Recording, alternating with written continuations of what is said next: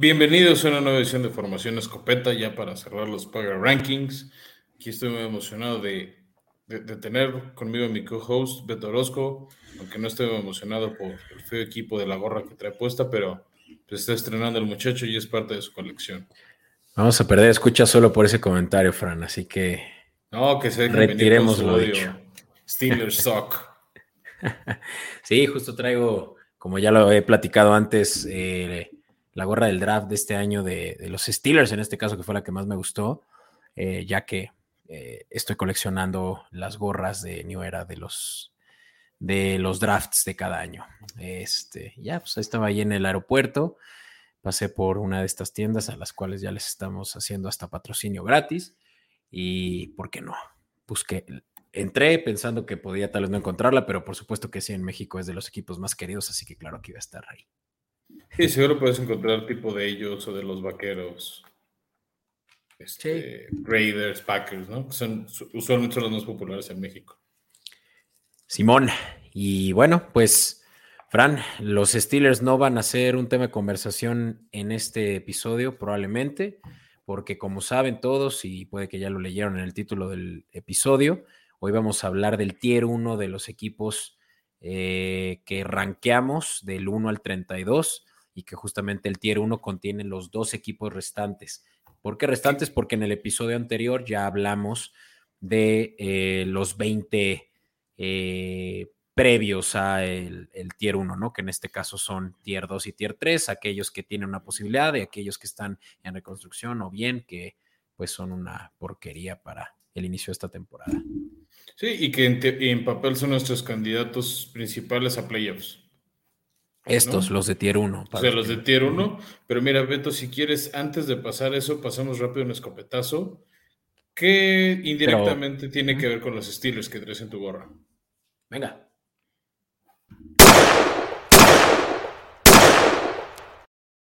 Y bueno, dirás, Beto, ¿por qué tienen que ver los Steelers con, con este escopetazo y es que hoy, poquitos minutos antes de que entráramos a grabar, salió anunciado que Baker Mayfield siempre sí se va a las pantallas de Carolina, lo llevamos diciendo tú y yo desde como mediados de abril, desde nuestros previos del draft estuvimos avisando que se estaría yendo este Baker Mayfield, después de lo de Sean Watson era inminente, faltaba saber a quién, y yo te dije que lo más seguro es que va a ser Carolina, entre el esquema que necesitan un quarterback, este, entonces ya acordaron que es por, una, por un pick de quinta ronda con ciertas condiciones y Cleveland va a poner 10 y medio millones de dólares del sueldo de Baker Mayfield.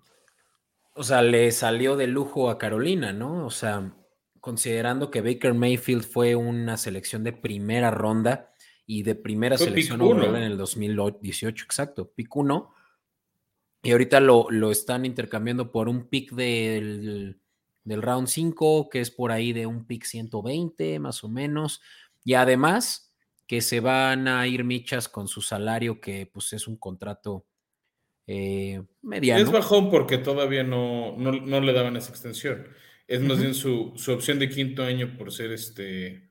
Entonces no les costó absolutamente nada a los, a los eh, Panthers, ¿no? Y claro que eso sí, eh, si Baker tiene un buen desempeño, lo cual creo que ellos esperan, pues ya les va a tocar pagarle el quinto año, ¿no? Más, bien, o sea, está en su quinto año, entonces nada más tiene un año de contrato. Ah, bueno, más bien ya el próximo año se le estaría dando un nuevo contrato. Sí, o sea, más bien Baker tiene que probarse ahorita para ver este si consigue ese segundo contrato de la NFL. Hoy tengo una pregunta interesante, Frank, que por ahí estaba escuchando eh, distintas opiniones. Baker Mayfield sí vivió el hype de primera ronda, de, o, bien, lo voy a plantear de otra manera, sí le sacó eh, Browns el valor de primera ronda, primera selección overall a Baker Mayfield. A medias. No, ¿sí o no?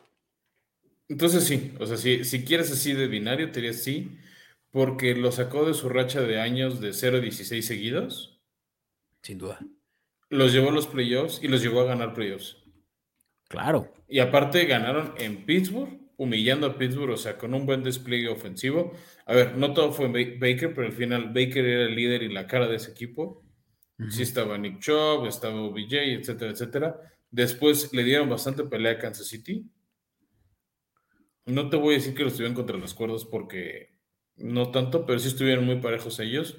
Y en un par de decisiones polémicas a mi gusto de los referees, pudieron haberlos eliminado y hubiera estado interesante ese año un Buffalo Cleveland de final de conferencia.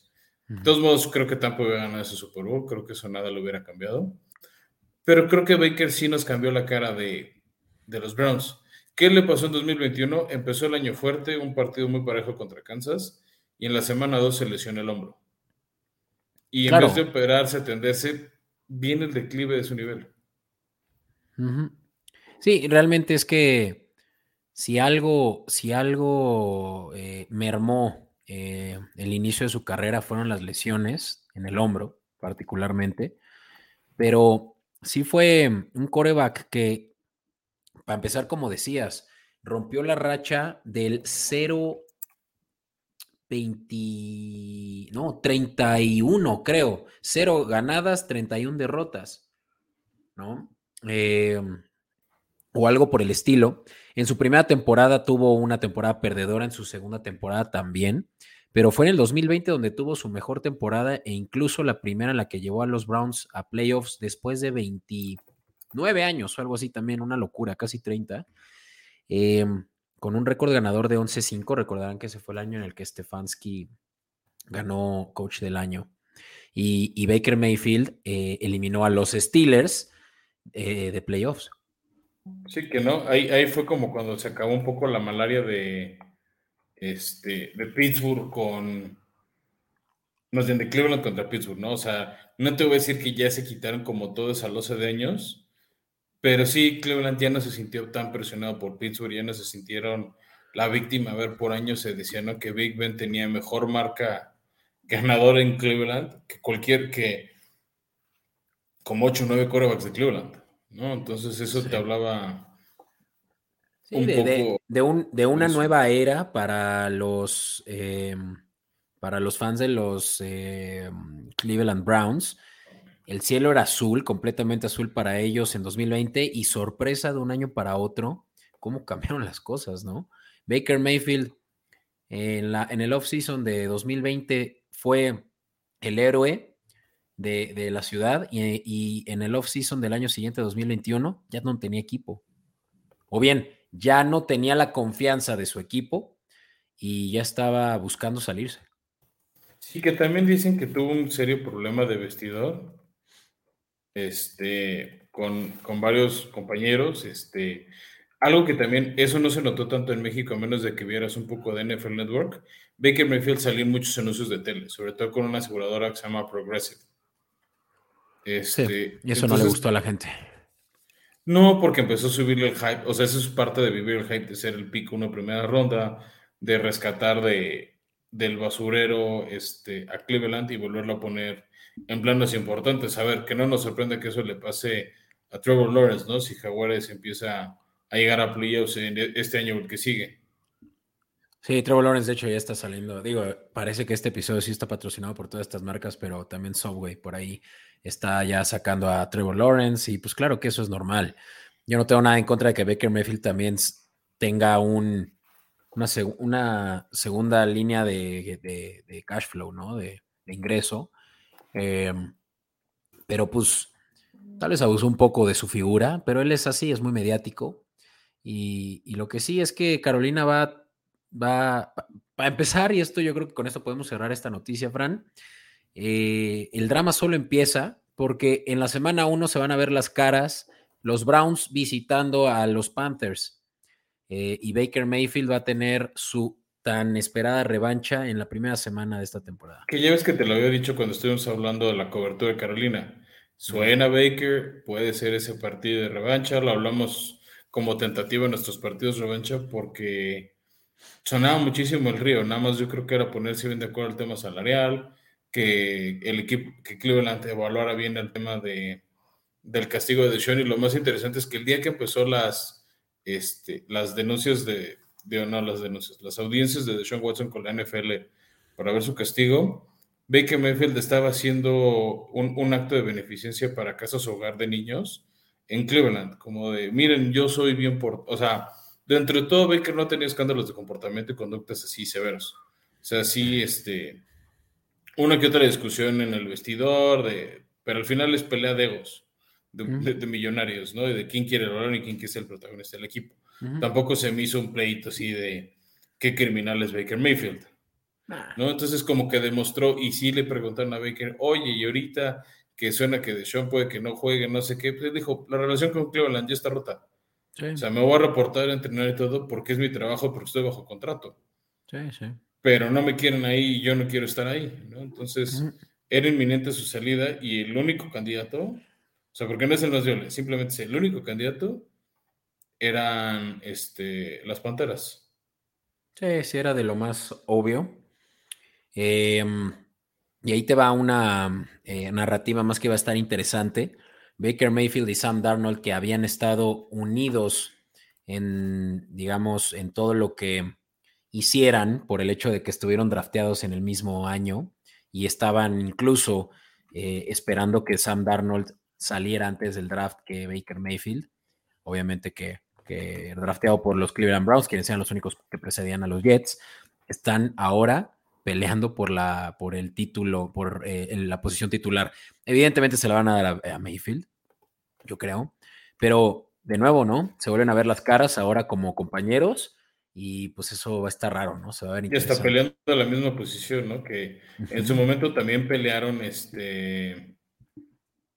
¿Quién iba a ser el, el pick 1 y el pick 2? Exacto, sí, que es lo que comento del draft 2018. O sea, sí, no, o sea, pero tuvieron esa competencia como en entrenamientos, en, en, enseñar sus habilidades en las entrevistas, y pues no se sentía tan cercana, ¿no? Entonces, más bien, el que ya entrenen juntos, ya entre los ojos del mismo entrenador, que pues ya para mí también es el año de ármala o te vas de Matt Rule, ¿no? Que eso va a ser otro tema interesante. Cómo ver apostando Matt Rule su, su all-in de la NFL. Porque yo no veo tan probable para él un segundo contrato o no, o no en un corto plazo si fracasa ahorita. Sí. Va a estar bueno y vamos a verlo, como te dije, semana uno, ya la, la revancha de Baker. Yo creo que lo van a meter nada más con tal de, de, que, de que sea un partido interesante, porque si no, probablemente no los va a hacer en lo absoluto ver a Darnold contra eh, eh, Brissett. y, pues sí, va a ser Baker seguramente el titular de, Carolina semana 1. ¿Y quién crees que es el titular que tenga enfrente? ¿A Jacoby Brissett? Brissett. ¿O de Sean? Brissett. Ok. estaría interesante que fuera de Sean, pero no, va a ser Brissett. Eh, como mejor revancha hubiera sido más divertido. Pero bueno, vamos, vamos Beto, a la cobertura que tanto hemos ticiado. Chido, vamos. In tight coverage. Pues vale, Fran. Este, vamos, vamos, a hacer algo para beneficio de los escuchas eh, eh, que, están nada más por medio de audio. Eso es eh, Spotify, Apple Podcast, Google Podcast, Deezer, cualquiera de las que utilicen. En, no mencionar la, pantalla completa que sí vamos a mostrar para quienes nos escuchan en video, ¿no? Quienes ya les vamos a ir ticiando, pues el top 12, ¿no? Pero para, darles el beneficio, en este caso a los que nos escuchan solo por audio, vamos a empezar de abajo para arriba, Fran. Como dije, nuestra posición 12. Exacto. Como dije, estamos eh, partiendo ya de la posición 12 porque en, el episodio pasado eh, ya hablamos de los 20 equipos que preceden a estos. Y por supuesto que si no lo escucharon, yo recomendaría que se vayan ahora mismo al, episodio anterior. y si lo escucharon, te sirve todo. O sea, si lo escucharon y no se acuerdan al 100, también pueden meterse en nuestras redes sociales en arroba escopeta podcast, en Twitter y en Instagram. Y también pueden verificar este, los, tiers 2 y, 3, 2 y 3. Exacto. Entonces, ahora sí, Fran, me gustaría empezar justamente por donde terminamos con los escopetazos, que es mi posición 12, que tú lo dejaste en la posición muy atrás, eh, en el tier 3 incluso, por ahí de la posición 25-ish. 25, 26 más o menos, si no me falla la memoria. Justamente los Cleveland Browns saltaron de un, de, saltaron dos tiers en, en formación escopeta. Yo creo que es justamente la diferencia mayor que tenemos entre nosotros dos. Esa y otro equipo que ya tocaremos que tú tienes que yo no. Ajá, exacto. Y te voy a decir, eh, los Cleveland Browns tienen ahorita un excelente roster considerando también a Deshaun Watson. Y como eso sigue siendo una incógnita, como sigue siendo eso una incógnita, pues obviamente vamos a tener que asumir eh, a, la, hora de, este ejercicio si sí o no estará jugando y durante cuánto tiempo. Yo en este ejercicio lo, lo, eh, estoy dando el beneficio a Deshaun, que no merece, entre, entre paréntesis voy a decir eso, eh, de que sí va a jugar y, de que va a jugar y de que va a competir por el título de la división incluso, por más peleado que esté. De hecho, ya platicaremos también de sus rivales divisionales donde se encuentra en nuestro Power Ranking. Em, pero definitivamente yo creo que los Browns van a ser contendientes si Deshaun está al mando. Porque si no, pues Jacoby Brissett como sustituto, yo creo que podrá a lo mucho mantener el, el equipo a flote siempre y cuando la defensiva se mantenga sana. Que hay que también decirlo, es una de las mejores secundarias de la liga, con Denzel Ward, eh, Newsom, que también acaba de llegar y compañía. Em, y los Browns también mejoraron wide receiver group, ¿no? Hablando de Amari Cooper. es que no sé, OBJ y Landry, que ya conocían el esquema. Pues mira, Amari Cooper era el, el wide receiver one de Cowboys y viene a ser el wide receiver one de los. Ah, no, Amari se me hace un buen receiver. O sea, tío, no. A ver, mi, tema, este, y ahí para, o sea, digamos, contraargumentarte contra ti, este, es. O sea, son un poco de supuestos de todo va a encajar, todo va a funcionar. Y estoy de acuerdo que esta es la época del año que hay que ser optimistas, Beto pero creo que no hay que rebasarnos en eso de repente, no hay que dejarnos llevar, o sea, no lo, no lo puedo firmar porque si no lo hubieran apostado, pero Deshaun Watson va a ser suspendido. La gran pregunta es cuánto tiempo. Entonces, basándome en todos los reportes que he leído. Yo, creo que esa no es la gran pregunta. ¿eh? La gran pregunta, perdón que te interrumpa, es si va a ser suspendido al inicio de la temporada o no y eh, y, básicamente el que, lo que es un hecho es que si lo suspenden, lo van a suspender por, el, suspender por el año completo y si no, va a jugar el año completo. sí, entonces, digo, en dirección de mi ejercicio lo van a suspender el año completo. Entonces, ¿qué va a pasar si no está de Sean? Los receptores son relativamente nuevos. A ver, o sea, uno sí es Amari Cooper, que es muy buen receptor de, de nivel de Pro Bowl, del top 10-15 de la liga tranquilamente. No, o sea, tal vez no te diría el top 5, pero siguiente tier sí está. Más o menos, ¿no? Pero después, ¿quién es el receptor 2 de Cleveland? Donovan People Jones. Mm, mira, te diré. Entonces, en, lo que lo checas, nada más para completar el argumento. Entonces, ¿qué va a pasar? Todo el mundo sabemos qué va a hacer Cleveland. Van a correr el balón. Sí. Van a irse con Nick Chubb y Kevin Hunt, que son formidables corredores.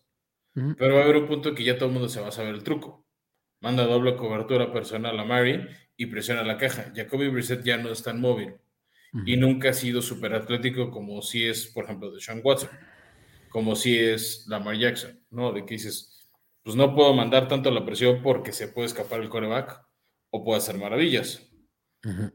No, este, y Stefanski va a correr el balón y va a buscar esquemas y va a buscar jugadas para hacer correr el balón. Lo que no sé es si eso va a ser suficiente porque todo el mundo va a haber preparado para eso.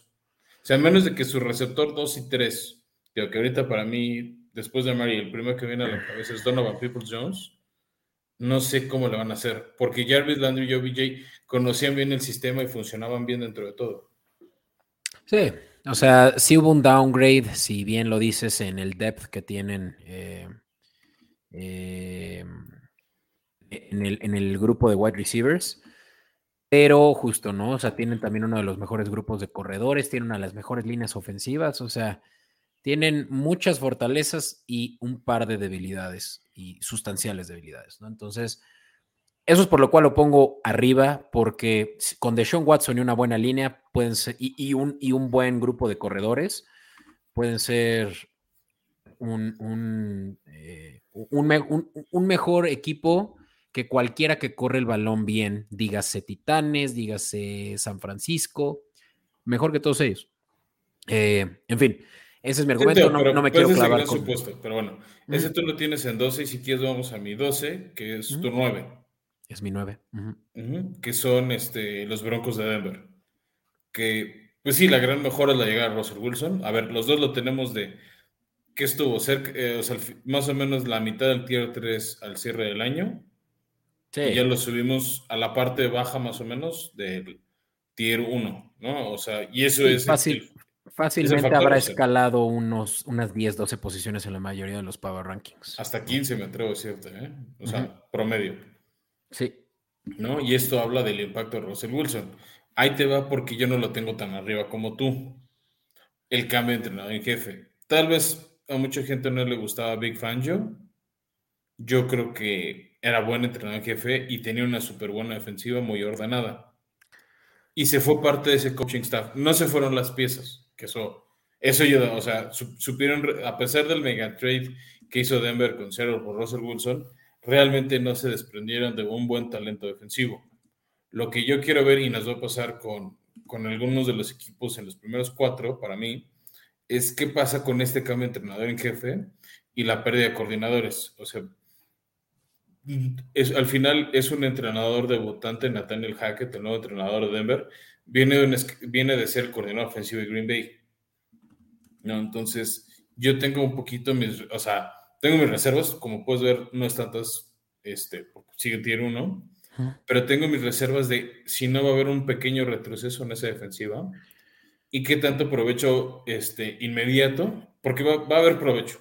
O sea, qué tan, qué tan inmediato es el impacto de Russell Wilson con Jerry Jude, con Javante Williams, este, y el resto de los jugadores de esta ofensiva que sin duda va a ser explosiva, pero también están en una división muy complicada.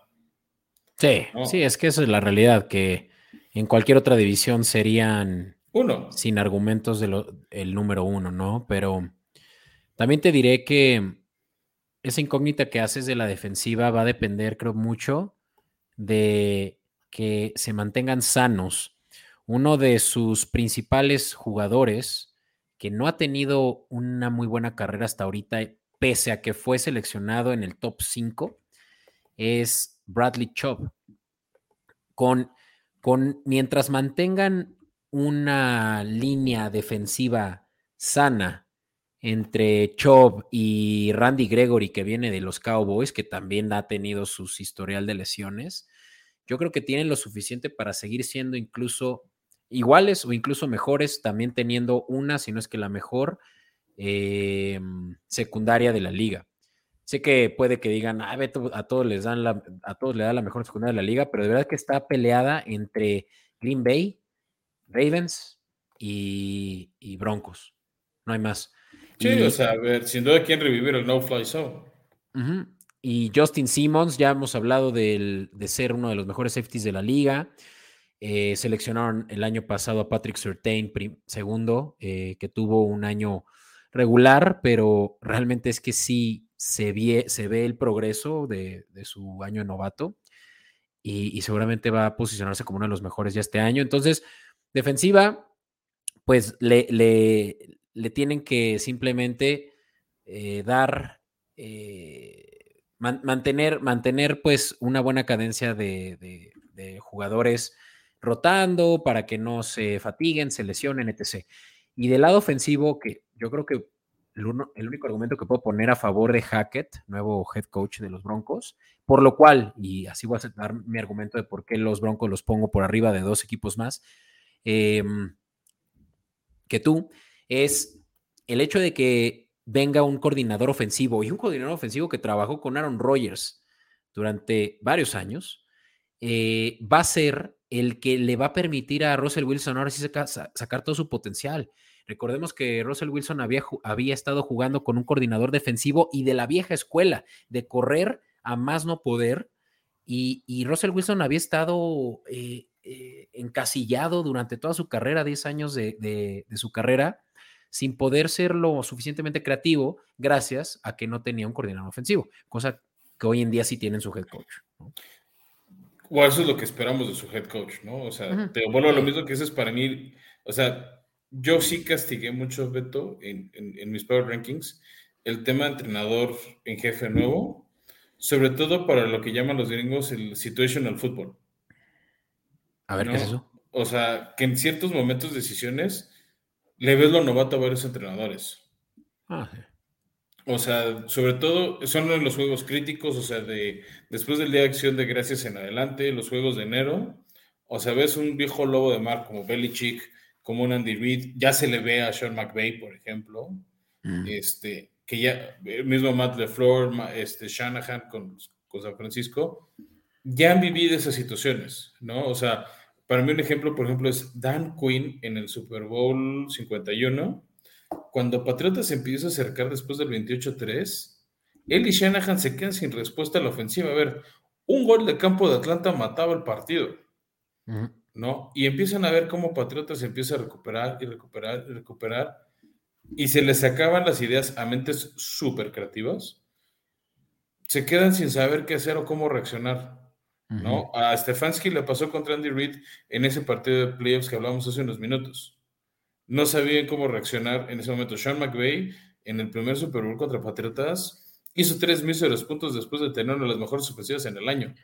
Sí, novatadas. O sea, eso es. Entonces, yo de- siento, o sea, por eso no los doy un poquito más arriba, por esas novatadas y por, y por las pérdidas de buenos entrenadores que ya tenían en ciertas posiciones.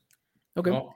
Yo Pero, ahorita O sea, quiero, ver, que no mantengas que esa. suban. quiero que mantengas esa idea porque yo creo que hay una diferencia en- entre quien head coach que todavía tiene dudas por ser su primer año y head coach que ya no es su primer año, ya va para su tercer o cuarto y pareciera que sigue siendo un novato y ahorita vamos a hablar de esa pero te- mantén ese, ese- esa idea porque ahorita te lo voy a recordar con uno de, de los equipos que pusiste arriba de los Broncos pero ¿te parece si continuamos? porque de hecho el siguiente equipo que es el onceavo para los dos es el mismo Sí, que es, es Dallas que lleva un buen rato como en ese nivel, o sea, en la orillita de los que llegan a playoffs, pero no hace nada. El año pasado, que ya ahora sí Mike McCarthy los llevó a playoffs, jugaron nefasto contra San Francisco. Este, decepción absoluta en ese partido por parte de los vaqueros. Y que no lo han dicho así específicamente, pero suena que y más porque ya Sean Payton está libre, que pues Mike McCarthy está ya en, en la silla caliente si no funciona. Sí. Sí, ya se ve que Sean Payton vaya a quitarle el trabajo si, si McCarthy no se pone las pilas, ¿no? O por lo menos eso se dice eh, detrás del telón, pero eh, hay que empezar por decir, y creo que esto lo este ejercicio lo podemos hacer para el resto de los equipos que faltan. Este es el equipo más alto de su división, según nuestro Power Ranking, ¿no? Y hay 10 arriba que ellos. Eso habla de que estamos viendo aquí por lo menos según yo, eh, al peor equipo a nivel división, ¿no? O, o bien la peor división overall, mejor dicho. Pues yo creo que, o sea, por tu ranking, no, esa sería la FC Sur. Para mí sí lo es. Justo, justo por eso lo decía. Más bien al revés, exacto. Para ti sí, para mí no, porque yo ranqué ya todos los equipos de la AFC Sur en el tier 2 y 3, correcto. Y, y pues sí, estamos viendo que los Cowboys son los Chargers de la Nacional, ¿no? Los que se quedan siempre eh, con, con falsas expectativas, dejan a los fans con falsas expectativas. Eh, Dak Prescott, yo sí soy pro, pro Dak Prescott. Yo creo que Dak Prescott lo que no tiene es el, eh, es, es la el head coach correcto, eh, la mente maestra que le permita realmente resolver cuestionamientos ya más high level, pero él en práctica, él en ejecución es excelente, es muy bueno y, y hay que darle mérito a lo, a la- a la- al poco de liderazgo que yo creo que hay ahí adentro. Y que a pesar de eso, pues él, él saca, saca las papas, ¿no? No, y que era nuestro serio aspirante al Comeback. Play of the Year y se lo llevó yo burro de calle. Eh. De todos modos, creo que lo hizo bien. A ver, llevó o sea, le dijimos, va a llevar a los vaqueros a playoffs y eso hizo. Este, también ahorita hay que ver qué pasa con la salida de Mary Cooper. Este, sí que se está volviendo viejo, ya no es tan eficiente como lo era antes. Ni tan rápido. Sí, o sea, para mí eso es parte de la eficiencia, ¿no? No, ha, mejorado en accuracy, ha mejorado en, eh, yo creo que tiempo para soltar el balón, o sea, ha- se ha desarrollado como uno del, un top 10 coreback. Ya lo platicaremos en nuestro ranking de corebacks. Pero, pues, no sé, empecemos por la defensiva si, si queremos eh, cuestionar a Cowboys, ¿no? Yo creo que tienen muy buenos jugadores y, no, y no cuajan. Ya se les fue un gran liniero eh, defensivo, lo acabamos de mencionar en Broncos, eh, a Randy Gregory. pudieron mantener a DeMarcus Lawrence, pero por un pelo de rana calva casi se les va también hace un año. Em, y, siempre el la cuestión con sus linebackers, ¿no? Era Sean Lee, era Van der Es el eterno ahora, que se, le ido lesionado. Ahora es eh, su primera selección del año pasado, este, se me fue, Micah eh, Pearsons, Parsons, que, Micah Parsons, que lo hizo muy bien, ¿eh? Eso sí. Que lo hizo muy bien y podría ser ya considerado de los mejores linebackers de la liga, pero de nuevo, ¿no? Eh, buenos jugadores, ¿qué tal Cuadre, Cuadre Dix? que tuvo también, no sé si terminó el año con más cantidad de intercepciones, creo que sí. Eh, creo que iba por su eh, séptima intercepción para el séptimo juego, o sea, una intercepción por juego. Excelente jugador. Hablamos de muchos buenos jugadores, pero sin que lograran detener el balón durante todo el año, ¿no? Entonces. no provocaban, salvo Dix, su esquinero, que sí se me hace bastante bueno. Sí. De ahí, fuera de él, nadie provocaba intercambios de balón de su ofensiva. Y eso que tienen buenos safeties, ¿no? También. Entonces, por eso es que los Cowboys no están en el top 10. Ahí en comentarios eh, o en Escopeta Podcast, díganos por qué nos estamos equivocando, déjense venir. Y, y, y, realmente a ver si encuentran ustedes y medítenlo un argumento a favor de por qué es que su equipo es mayor, es mejor que el top 10, que es a donde vamos, ¿no? Y de hecho, me gustaría empezar contigo y ahora sí revivir la pregunta de lo de hace rato, Fran. Top 10, este es tu número 10, Arizona Cardinals, que tienen de head coach a un coach que es súper polémico. Sin duda. Y, y yo te lo dije hace rato y te lo repito, él parece que sigue siendo un novato, comete errores de primer grado que justamente lo llevaron a ser el mejor equipo, o mejor dicho, el, equipo invicto de la liga, el único equipo invicto de la liga, por ahí de la semana todavía 9, 10. 8, 9. y se fueron para abajo en la segunda mitad de la temporada. Eso es causa de también mal, un mal liderazgo, para mi gusto. Y, no sé si, ¿cómo se llama? Eh, Kingsbury eh, sea mejor que Hackett a este punto. Y eso que Kingsbury ya tiene tres, cuatro años, cuatro años en la liga. Pues es que para mí esa es la pequeña diferencia con Hackett. Tiene esos tres, cuatro años y aunque no han sido progresos significativos como debería esperarse un entrenador en jefe, sí ha habido progresos. Le renovaron el contrato como cinco años más este, eh, en esta primavera, o sea, entre marzo y abril, no me acuerdo la fecha exacta, pero le extendieron el contrato el gerente general entonces eso habla de que tienen confianza. Y a mí también lo que, o sea, porque también veo tantito mejor Arizona, que es mi 10, y ahorita hablamos de tu 10, este, contra Denver, es que este roster ya ha llegado lejos a pesar de Keith Kingsbury. ¿No? Kyler Murray, que no es santo de mi devoción, lo ha hecho bien. Espero que DeAndre Hopkins esté sano. Porque cuando está sano, también, o sea, eso también se notó muy cañón en ese declive de Arizona el año pasado. En cuanto se lesionó DeAndre Hopkins, cayeron muchos, se trajeron a Sackers, que les funcionó como tight end, pero nadie alzó bien la mano para hacer ese receptor número dos. Ahora va a estar Hollywood Brown, ¿no? Que además ya tiene cierta química por sus años de colegial con Kyler Murray. Y la defensiva lo está haciendo increíble. O sea, con todo y las eternas lesiones de JJ Watt, la defensiva de Arizona los mantuvo en partidos. No es dinero que la ofensiva de repente se estancó ya sin, sin Hopkins y no producía lo que estaban produciendo al inicio. Este, James Conner, el, ex corredor de Pittsburgh, empezó a tener un boost hasta el final de año. Entonces, creo que hay elementos de inercia positivos en este equipo de Arizona, pero justo ahí en la rayeta del 10.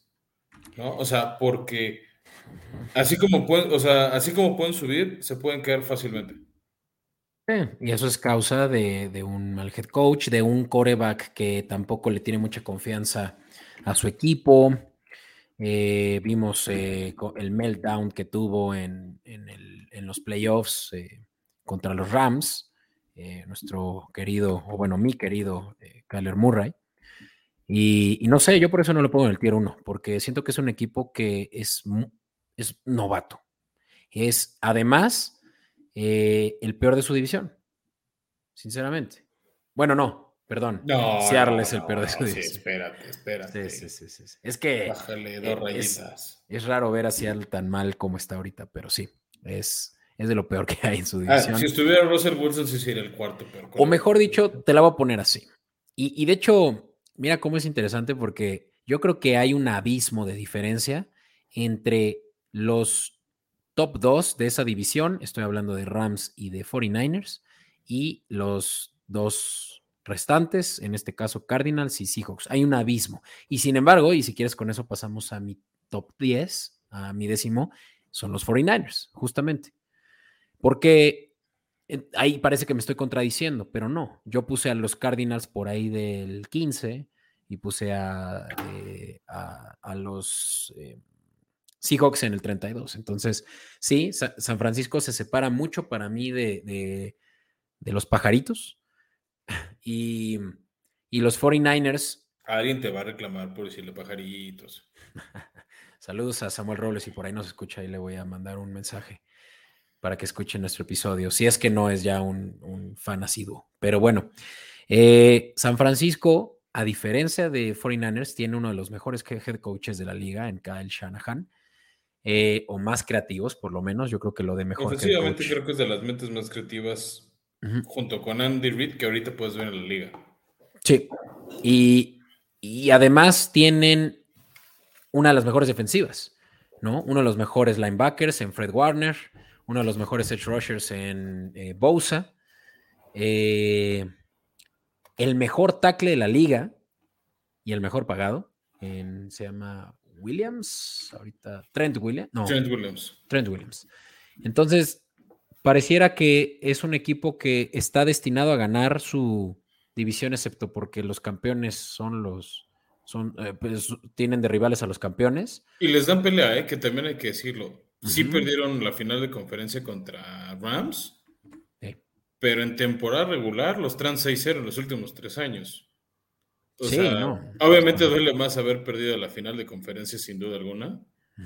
Este, pero, o sea, sí, sí, sí los han, este, o sea, sí les estuvieron dando duro y les estuvieron dando, este, pelea. Sí, y, y te digo, pareciera que todo pinta bien en, en ese, en ese equipo, excepto, excepto la posición principal del equipo, que es la de coreback. ¿Qué tienes contra Trey Lance? que no sé quién es Trey Lance, no sé qué hace, no sé a qué se dedica, no sé cuál es su estilo de juego, nadie sabe nada de él, es un misterio y fue el tercer pick del draft de hace dos años. No ¿Y no crees que, por ejemplo, un coach como Shanahan lo pueda sacar provecho? Yo creo que está tratando de salvarlo. Yo creo que ya a este punto se dieron cuenta de que no estaba listo, de que lo tienen que moldear y les va a costar tiempo, pero el tiempo ya se les acabó. Pues ya se Jimmy acabó porque dicen que Jimmy G ya se va, ¿eh? Jimmy G también yo creo que va a terminar en otro equipo al inicio de esta, te- de esta temporada. Y Trey Lance va a tener que entrar porque ya nadie lo va a poder esperar más. Y hay quienes dicen que va a ser el siguiente Mahomes y ya sabes.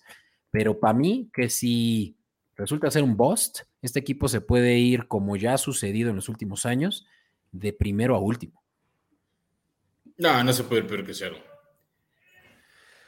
Pues eh, no, pero... O sea, con esa defensiva, pero puede, puede resultar ser una división que de estar súper competida pasa a estar eh, súper dividida. Y Rams les, le- les dé vueltas a los tres. Por, ah, eso sí te lo y- puedo y- dar, porque, Ajá. o sea, esos ciclos pasan muy seguido este, en la NFL, ¿no? Pero bueno, eso es mi assessment de los 49ers. Ya Que- veremos por qué tú lo tienes arriba. Sí, es lo que te decía, o sea, yo lo tengo más arriba, Tú lo yo lo tengo en el lugar 6, o sea, no voy a, o sea, vamos, vamos a profundizar ya más ahorita en eso. Es decir, yo creo que no necesitan depender tanto de Trey Lance, porque tienen un excelente juego terrestre y también tienen a Divo Samuel. O sea, el año pasado no me acuerdo si usaron 6, 7 o 19 corredores y todos funcionaban, ¿no? Entonces, este, justo lo que hizo Shanahan fue no depender exclusivamente de su coreback, sino sacarle provecho a su ofensiva de distintas maneras y, y ser más efectivo. Entonces creo que si sigue con ese, esa inercia y esa creatividad ofensiva, más la gran defensiva que tienen, no van a depender todo de si Trey Lance lo hace bien o no y les puede comprar tiempo de paciencia. Por eso lo tengo en el 6 contra este, tu décimo lugar. Pero si quieres pasamos a... No nos, no nos vamos a detener mucho en tu número 9 porque ya lo mencionamos que es Denver. Sí, ya, creo que ya argumenté por qué es mejor por lo menos que estos últimos dos que mencioné, Cowboys y 49ers.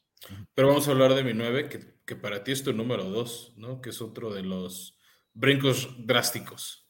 Sí, spoiler alert, pero sí. Ahorita pero para los que no nos están viendo, ¿no? Pero son los Ángeles Chargers.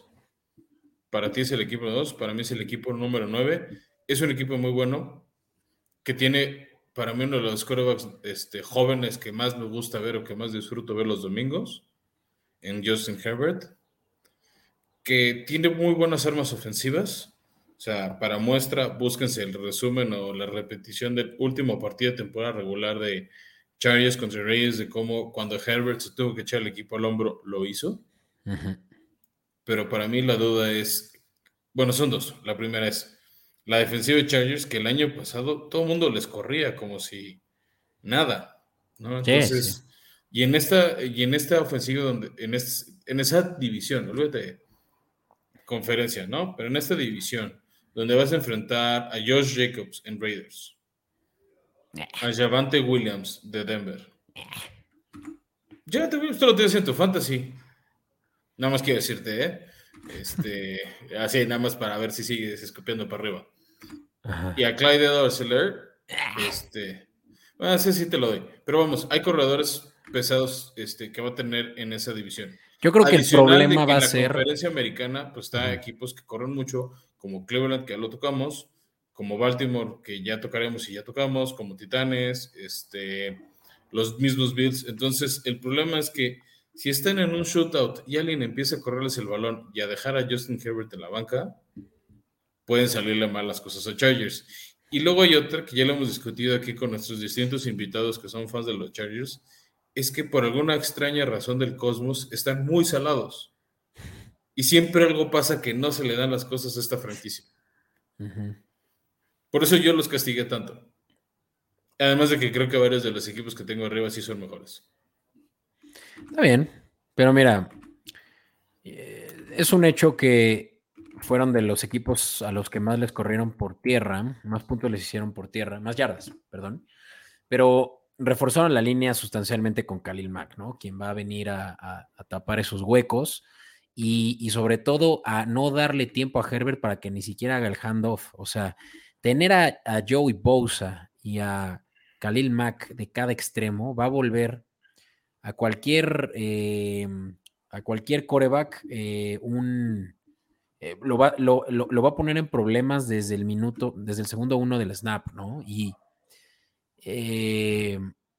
también reforzaron la secundaria que va a permitir que si se atreven a no correr el balón, los equipos todo el tiempo, no tengan opciones a quién entregar el balón entre que está Jackson por un lado, Samuel, eh, Samuel Jr. por el otro y James Darwin, eh, Darwin James en todos lados de safety, para que realmente un equipo se vuelva unidimensional por corrida. Y si logran eso, pues no van a ganar con Herbert del otro lado y una línea ofensiva súper upgradeada con Linsley, que puede ser probablemente el mejor eh, centro de la liga.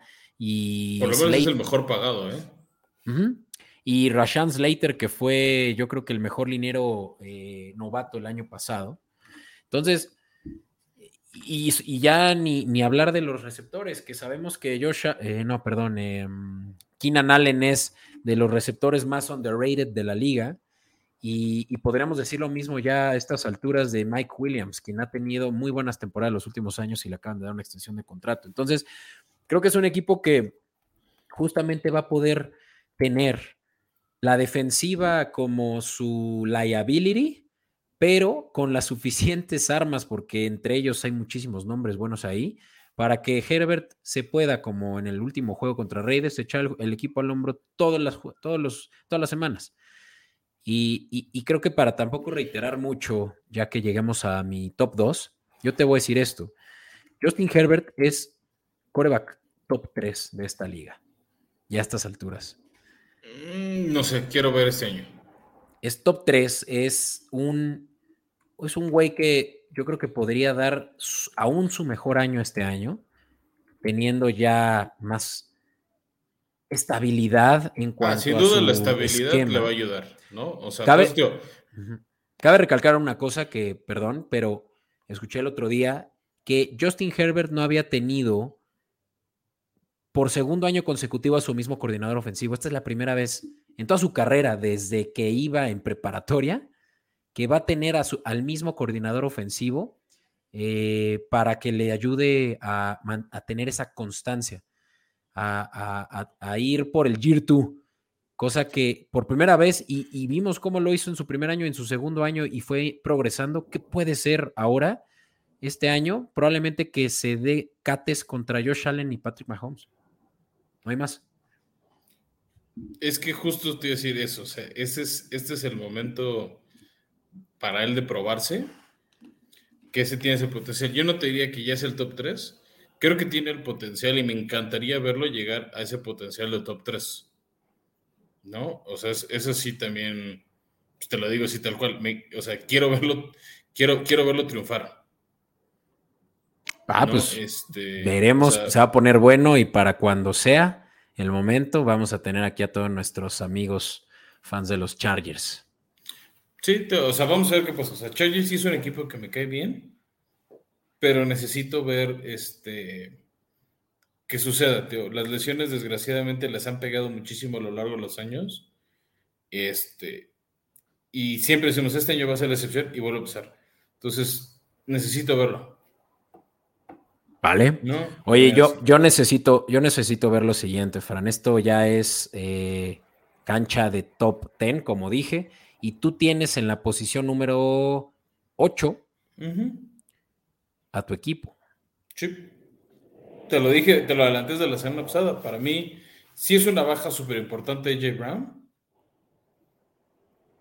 pero confío mucho en la defensiva y en lo que Mike Gravel ha hecho a lo largo de los cuatro o cinco años que ya en el equipo. O sea, él ha sido un entrenador en jefe que ha mejorado cada año. Head coach del año.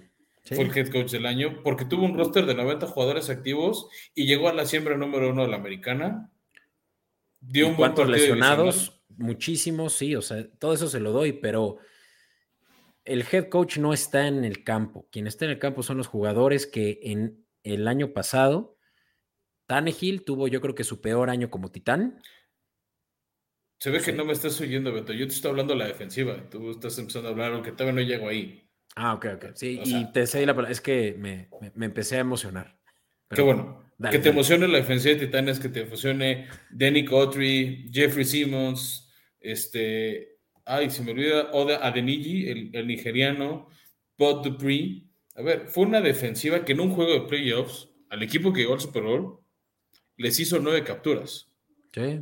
Los contuvo en 19 puntos. O sea, si tú dices, oye, en un partido de playoffs, Bueno, no te emociones, ¿eh? Varios equipos le hicieron eso a los Bengals, nueve no.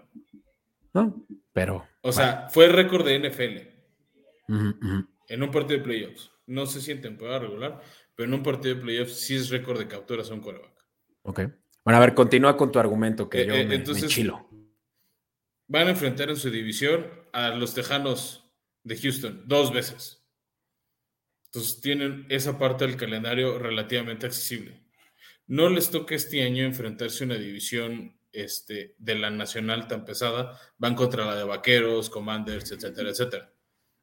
Entonces tienen un calendario relativamente sencillo. El año pasado, esta defensiva de la que te estoy hablando, contuvo a Patrick Mahomes, con Tyreek Hill, con todo su roster sano, a tres puntos. Y se los hicieron en el cuarto cuarto.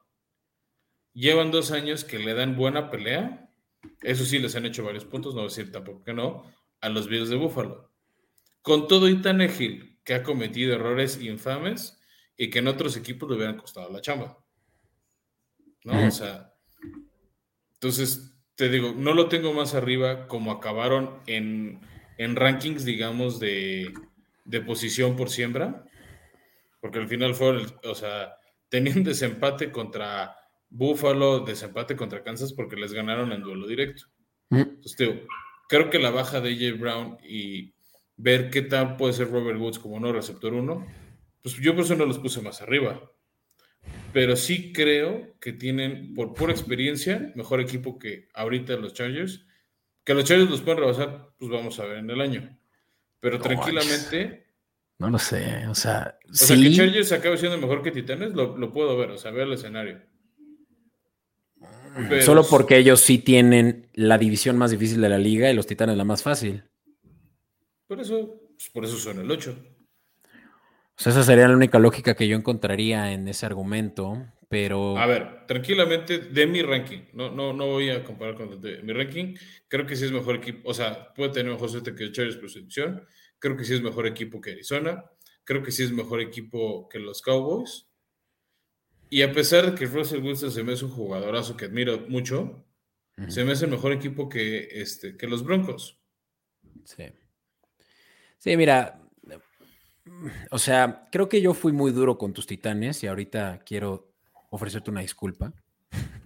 Porque yo sí los puse, yo sí los puse por ahí de la posición que habrá sido 16, algo así, 15 también. Como 14, 15 por ahí. 14. Eh, puede que sí me vi muy buena onda con los eh, Browns con por ahí los Broncos también los subestimo mucho por Russell Wilson, incluso del tier anterior y ya al final de este episodio vamos a dar un recap de todas de todos nuestros tiers. Por ahí puede que también haya sido muy permisivo entre que si Colts o Titanes, que justamente puso a los Colts arriba de los Titanes solo por una posición. Em, pero a fin de cuentas, a mí me preocupa mucho la sanidad, o sea, la paz mental que tiene Tannehill ya mientras le pisan los talones. Que eso puede ser bueno o malo, porque... E, e, ese es el volado. ¿No? O sea, para los que no sepan, Beto, nada más para dar contexto de tu argumento a la gente, por pues, Titanes no es un equipo muy seguido. En el draft, en la tercera ronda, agarraron un nuevo coreback. Malik Willis. Este, Malik Willis, que viene de una universidad que se llama Liberty, que llega con, con mucho hype, con también armas y talento a pulir. O sea, creo que no está NFL ready al 100%. O sea, no está para. Como por ejemplo, si llegó Trevor Lawrence hace un año a Jaguares. O sea, o Baker Mayfield, del que hablábamos hace rato. O sea, no, no lo veo llegando de ya está listo para debutar semana uno y comandar una ofensiva de la NFL. No lo veo. Pero puede pasarle a. O sea, puede pasarle a Tannehill como le pasó hace unos años Aaron Rodgers, que sintió la presión. No creo que Tannehill llegue nunca a ser MVP de la NFL tampoco no, no, quiero exagerar. ¿Quién? O sea, Tannehill no va a llegar a ser el número uno de la, de la NFL, este, o sea, el MVP de la temporada, pero puede encontrar suficiente motivación para salir de, de esas tres, sobre todo la tercera costosa intercepción que tuvo en playoffs. Porque en temporada regular, la verdad, lo hizo bien. Lo hizo competente con puro receptor de nadie. Y que justamente es a, donde quiero llegar, porque esa es, mi otra gran preocupación de los Titanes. Si bien la defensiva le dio la vuelta a Bravel de un año a otro, de ser de las peores a ser de las más eh, competentes, no voy a decir que de las mejores, pero el receiving corp ahora de los Titanes está terrible, terrible. O sea, ya sin AJ Brown, su mejor receptor es eh, Robert, Woods.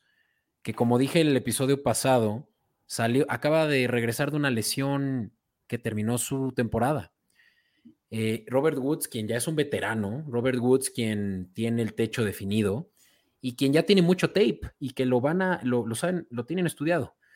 Y es el mejor receptor. El segundo mejor es su primera selección, justamente por quien intercambiaron a AJ Brown, a Traylon Burks. En teoría te diría, o sea, por nada más años en el equipo sería Nick Westbrook Aquina.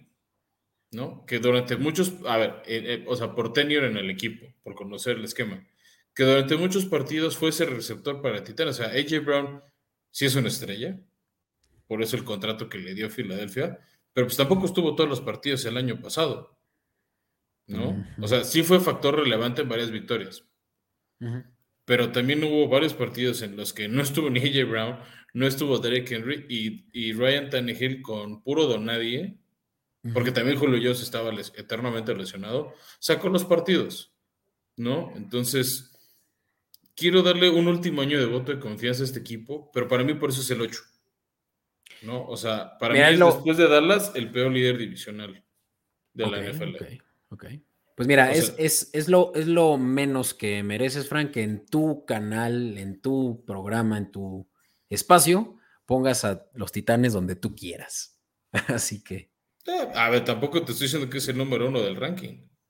Que mira, para, para darle celeridad, porque pues eh, en una de esas terminamos como la vez pasada, que creo que no tiene nada de malo, pero a veces ya una hora y media ya puede resultar cansado para los escuchas.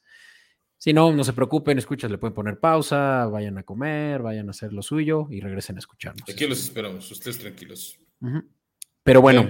aquí, aguantamos. Yo aquí voy con mi posición 8, que puede que me haya visto muy mala onda con ellos, pero también puede, Fran, que hayan corrido con mucha suerte esta última temporada. Y hablamos de los Bengals. Los Bengals que sí tienen un muy buen equipo, prácticamente no tienen necesidades en el draft. La línea ofensiva probablemente, pero ya la no, tienen. Sí, sí tenían necesidades, o sea, ¿qué Super Bowl viste?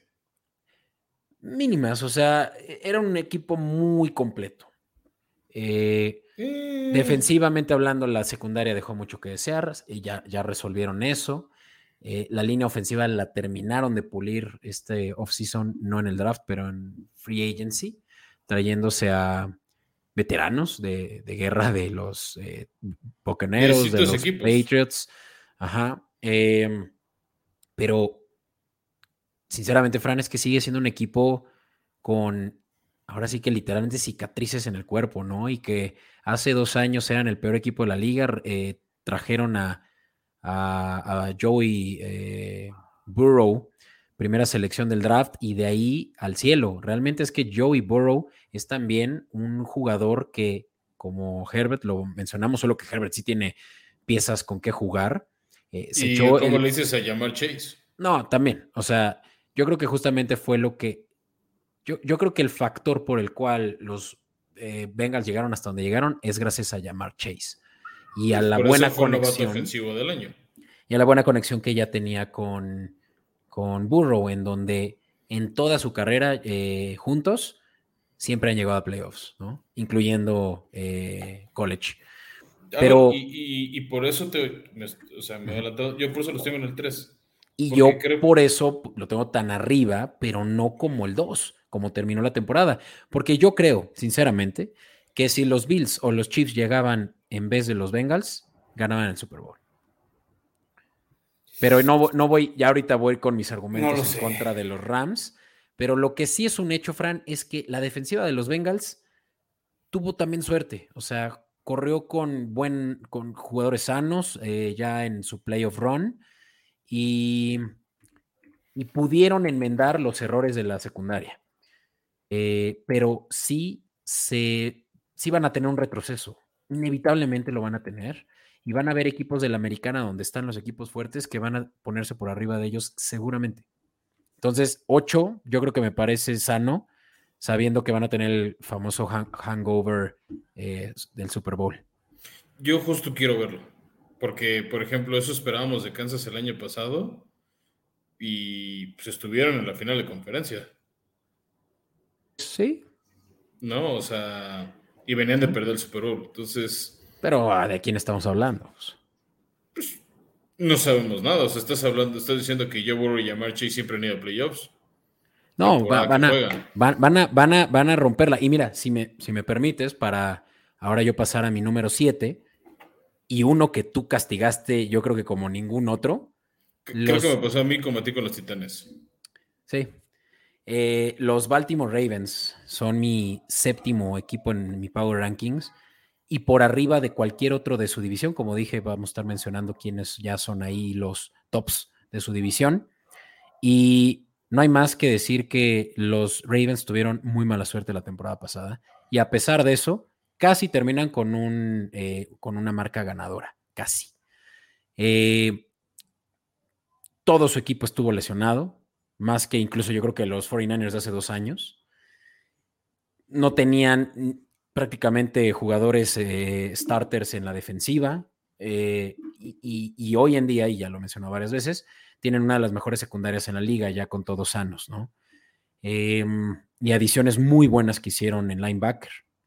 Entonces, yo creo que 49ers puede ser de las mejores defensivas esta temporada y que ya sabemos que tienen un coreback que la hace de corredor, pero que la, Jamar Chase tiene ahorita un upside muy grande, sabiendo que viene de ciertas lesiones que también él mismo tuvo Lamar Jackson, ¿no? Perdón, ¿qué dije? Chase, sí. Sí. Eh, Lamar Jackson. Y que va a recuperar lo perdido de su temporada de MVP. Pues eso es lo que queremos ver, Beto. El tema es que también muchos de estos corebacks que son muy corredores, que son así atléticos, tienen este, ese efecto financiero de diminishing returns una vez que empiezan las lesiones. ¿No? pocos corebacks, este, después de, este tipo de lesiones, regresan al tope de su nivel porque ya empiezan las lesiones, ya son más propensos a una nueva. Entonces, este, tal vez castigué demasiado a, Baltimore, o sea, tal vez, no estaban en mi top 10 ni de chiste, pero puede que estuvieran entre el 11 y el 15. Ok. O sea, como candidato serio a playoffs. O sea, yo sí creo que Cincinnati es un poquito mejor. Este, y por eso yo sí tengo a Cincinnati como mi número uno de esa división. Quiero ver cómo responde Baltimore, porque también, después de Mark Andrews, ¿quién puede atrapar un balón en Baltimore? Um, o sea, porque Mark Andrews se está convirtiendo en uno de los mejores tight de la liga. Sí, sin duda. Claro que no tienen buenos receptores y y nunca lo han tenido. Es que esa, es la cosa, ¿no? O sea, Mike Williams. O sea, el, problema es que entonces si no les vas a volver a llenar la caja y ya hay cinta de cómo frenar a la mar. Entonces, si no haces algo diferente a nivel ofensiva, que obviamente también estamos, estamos esperando a que J.K. Dobbins y Gus Edwards regresen en buena forma, pero si no, pues ya sabemos que van a correr y correr y correr. Entonces, ¿quién va a atrapar los pases? ¿Rashad Bateman? ¿Devin Duvernay? Jalen Moore, ¿algún novato? Sí, no, no, no tienen buen wide receiver corp, ya lo sabemos. Entonces, o sea, si te vuelves el, el pony de un truco, pues te van a acabar tapando y más cuando enfrentes buenas defensivas como la la americana. Sí, sí. Y tu defensiva, por más formidable que sea, que sí lo es, se va a cansar. O sea, va a haber un punto en que es de ya, necesito un respiro, necesito que la ofensiva dure más de tres minutos en el campo. Pero mira, hemos visto equipos en el pasado que han sobrellevado un mal eh, cuarto de receptores. Un mal equipo de receptores. Eh, Carolina en el Super Bowl 50 no tenían buenos receptores. Tenían al veterano Por Smith. Eso perdieron. Sí, pero tenían un corredor que corría mucho, que los llevó hasta ahí, ¿sabes? O sea, lo que digo es que receptores buenos, claro que le van a dar un plus a tu equipo, pero tú mismo podrías empatizar, pues tus titanes están en esa posición. Los titanes eh, también, similar a los Ravens, tienen más bien sus cartas puestas en el juego terrestre.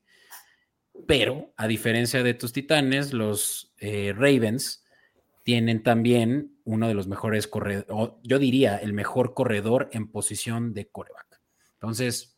Ah, sí, eso, Danny Hill no es ni de chiste. Entonces, eso es lo que me hace que los Ravens, lo que me hace pensar que los Ravens tienen ese beneficio de la duda, el, que sean el equipo favorito de la división, y así también lo dice Vegas, los tienen como favoritos o bien empatados con los Bengals. Y bueno, eh, no obstante, y creo que aquí ya podemos empatarnos porque tú 7 es mi 6 y son los líderes por tantos años de la Nacional de la eh, Norte, Norte de la Nacional, eh, los Packers, ¿no? Que tienen, pues obviamente, un, un elemento menos muy importante en Davante Adams, pero siguen contando con probablemente el último año de Rogers. O, Bueno, no sé, no quiero, no quiero ya ponerme a pensar en la carrera de Rogers porque siempre nos sorprende. Pero, siempre decimos que podría ser su último año así como rey indiscutible del norte. Pero lo que es un hecho es que sigue estando ahí y va a seguir compitiendo, ¿no? Y eso es lo que a muy grosso modo me hace pensar que es de los mejores equipos de la liga, no el top 5, tú tampoco crees eso, eh, pero sí de los mejores de la nacional, por lo menos para mí. Es que los dos vemos ese pequeño retroceso en su ofensiva venir, Beto. Sí, ya sabíamos, hasta estaban diciendo Rogers y Adams juntos eh, la postemporada pasada, off-season pasada, que era The Last Dance, ¿no? Y ya decíamos, no, se van los dos y Packer se va al piso. Eh, de todos modos, o sea, creo que se puede ver venir ese piso, ¿no? O sea. Pues mira, yo, quisiera que me. Yo, quisiera anudar tantito ahí en qué, qué será de su juego ofensivo ahora que se va Adams, pero suman a Juju y a Marqués Valdés Scantling. Pero Juju no se fue más bien a Kansas. Ah, perdón, sí, estoy cruzando cables, lo siento. Eh, sí, más bien Marqués Valdés Scantling también se fue, ahí es donde estoy eh, eh, equivocándome, y más bien ahí les llegó Sammy Watkins. Es que Sammy Watkins ha sido más inconsistente que político mexicano. Claro. Sí, en realidad que él va a ser un wide receiver 3, 4, donde está más bien ahorita el, pues, el ¿Quién va a ser entonces Cobb? Pues Cobb va a ser yo creo que un wide receiver 2. O sea, el 1 realmente es que va a estar entre Lazard y Watson, dependiendo de cómo sale como novato. O sea, porque aquí el gran tema o la presión en Green Bay es justo eso, ¿no? O sea, ¿quién va a ser ese receptor uno? Porque algo que premia mucho Aaron Rodgers es este el tema de conocerse y la química con jugadores. O sea, y eso era parte de por qué buscaba Adams. Y creo que es parte del pecado que puede estar como pagando de penitencia este año los Packers. De que era mucha apuesta siempre a, o sea, en jugadas clave, a Davante Adams, que de alguna u otra manera conseguía hacer la recepción importante. Y las hizo 8 millones de veces. ¿No? Entonces, creo que ahorita la apuesta fuerte o el tema importante que tiene que demostrar Green Bay y Matt LaFleur es que hay una vida después de Davante Adams. Y que sus esquemas y sus variantes funcionan. Tienen un buen esquema de corredores. Claro. Y no estamos hablando mucho, pero tienen una muy buena defensiva. De las mejores. Sí. O sea, en el draft se armaron... Exacto. Y, y tienen y tienen también un eh, calendario facilón, no voy a decir que fácil, porque fueron eh, el, equipo número uno de su división el año pasado, pero sí se pueden fácilmente también volver a, pelear el título de la conferencia con Tampa. Eh, Rams puede, puede que no, no lo sé, pero yo creo que la defensiva va a ser la que va a hacer la diferencia, ¿no? Y es algo que no estamos muy acostumbrados en Green Bay. Siempre son medianos en la defensiva y muy buenos en la ofensiva y ahora parece que es al revés. Que eso, eso sería una vuelta de página muy interesante. ¿No? O sea, precisamente por eso que estoy diciendo, Beto, que estamos muy acostumbrados a Aaron Rodgers y la superofensiva, este, que también hay que ver cómo reaccionan en playoffs, ¿no? O sea, es, es muy similar tipo lo que hicimos hace rato de Tannehill y otros equipos es, en temporada regular funcionas. Yo necesito en el juego clave que respondas. Claro. Sí, pues ya se quedaron cortos, ¿cuántos años? Tres años seguidos, o sea. Tres años seguidos. Eh, final de o sea, siendo la siembra número uno, este, y teniendo ya asegurada toda la localidad en el Lambeau Field. O sea, a, Green Bay no le sirve otra cosa que no es el Super Bowl. No, y a Aaron Rodgers menos. O sea, él ya tiene los, los años contados en la liga y, ya no se va a estar. Si no es que su último, ¿eh? Quién sabe, mira, tiene dos años en contrato, pero fácilmente él podría romper el contrato y, vámonos ya. Él claramente, y lo ha dejado así de claro, eh, el fútbol no es su vida y, pues sí, sí, creo que siendo él, pues a mí también me darían ganas de ya tirar la toalla, güey. O sea, yo creo que va a depender mucho estilo de lo que pasó con jugadores como Drew Brees, de cómo sea este último año. Sí. En fin, pues esos son los Packers. Eh, vamos a emparejarnos y platiquemos de tu número 6, que yo, como ya lo mencionamos, lo tengo en mi número 10. Y esos son los 49ers.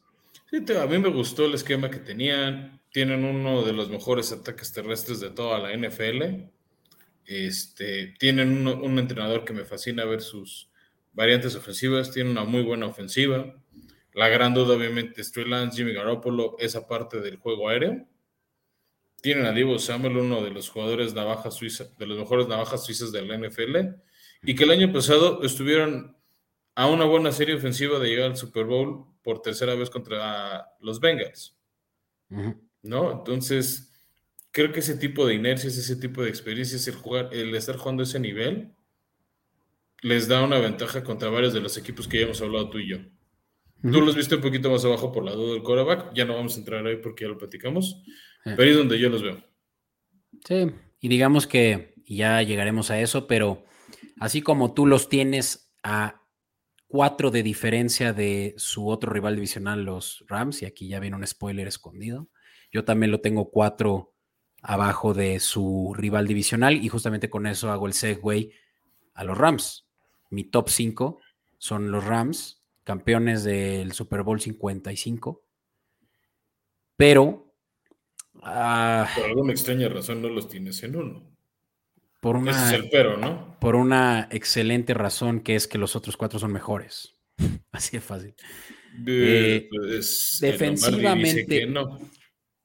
Mira, la, yo creo que los Rams tuvieron suerte en enfrentarse a los Bengals, ya lo dije hace rato. Eh, jugaron muy buenos juegos eh, contra, contra Tampa. Ese fue un juegazo. Sí, pero no voy a decir que tuvieron suerte, no, no fue suerte, no es solo eso. Eh, Yo sé de cierto fan de los Rams que te voy a ir a linchar ¿eh? y sabe dónde vives. sí, sí. Pero los Rams, claro, tienen al mejor receptor de la liga, por lo menos hoy en día, en Cooper Cup. Tienen al mejor defensivo, eh, tackle defensivo de la liga por años luz del siguiente, perdón a Cam Hayward, pero claro que Aaron Donald merece ese, ese respeto. es uno de los mejores defensivos de la historia de la liga. De la historia, ¿no? Jalen Ramsey, mi archinémesis y mejor amigo, depende del día. Eh, uno de los mejores corners de la liga, por lo menos un top 3, yo diría. O sea, tienen de lo mejor en ciertas posiciones. Y aún así no los ves de número uno, no lo entiendo. Es que solo son ciertas posiciones. Un equipo tiene que tener. ¿Qué eh, posición les ves de debilidad? Corredor. K-Makers. Sí, sí. Que llegó encendidísimo después de estar casi todo el año lesionado. Lesión tras lesión. Pero que fue fundamental en los últimos partidos donde no se lesionó en playoffs.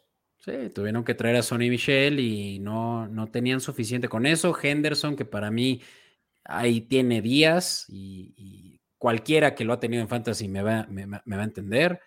Eh, corredor, te voy a decir otra. Eh, linebacker, excepto porque trajeron a Bobby Wagner, pero quién sabe cómo vaya a cuajar eso.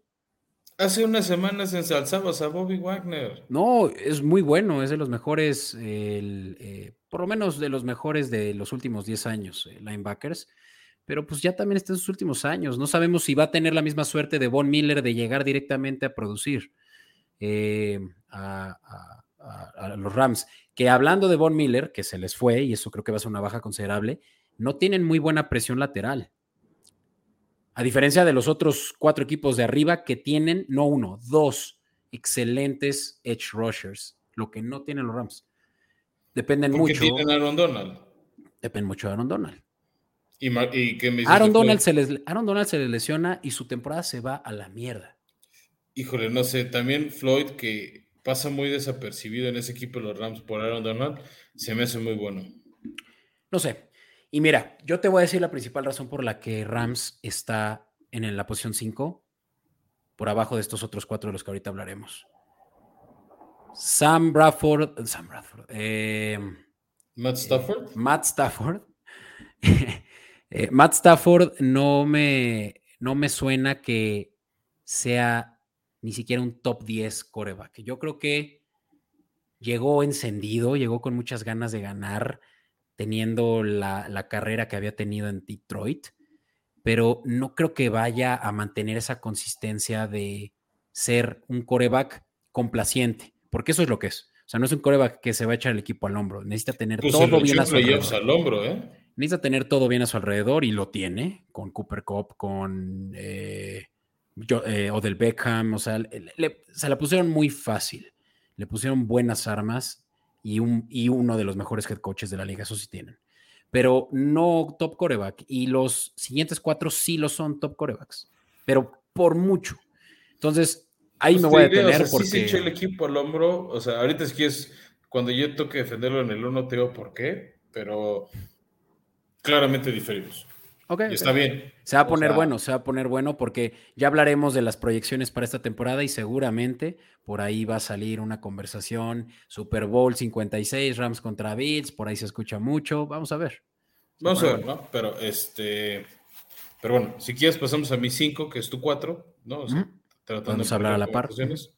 Este, yo tengo a los Kansas City Chiefs, un equipo que creo que va a resentir la baja de Tyreek Hill, que con la llegada de Ronald Jones como corredor 2 o 1, no sé cómo lo acomode con Clyde Edwards-Helaire, creo que va a ser un cambio interesante a un esquema que Andy Reid le gusta mucho.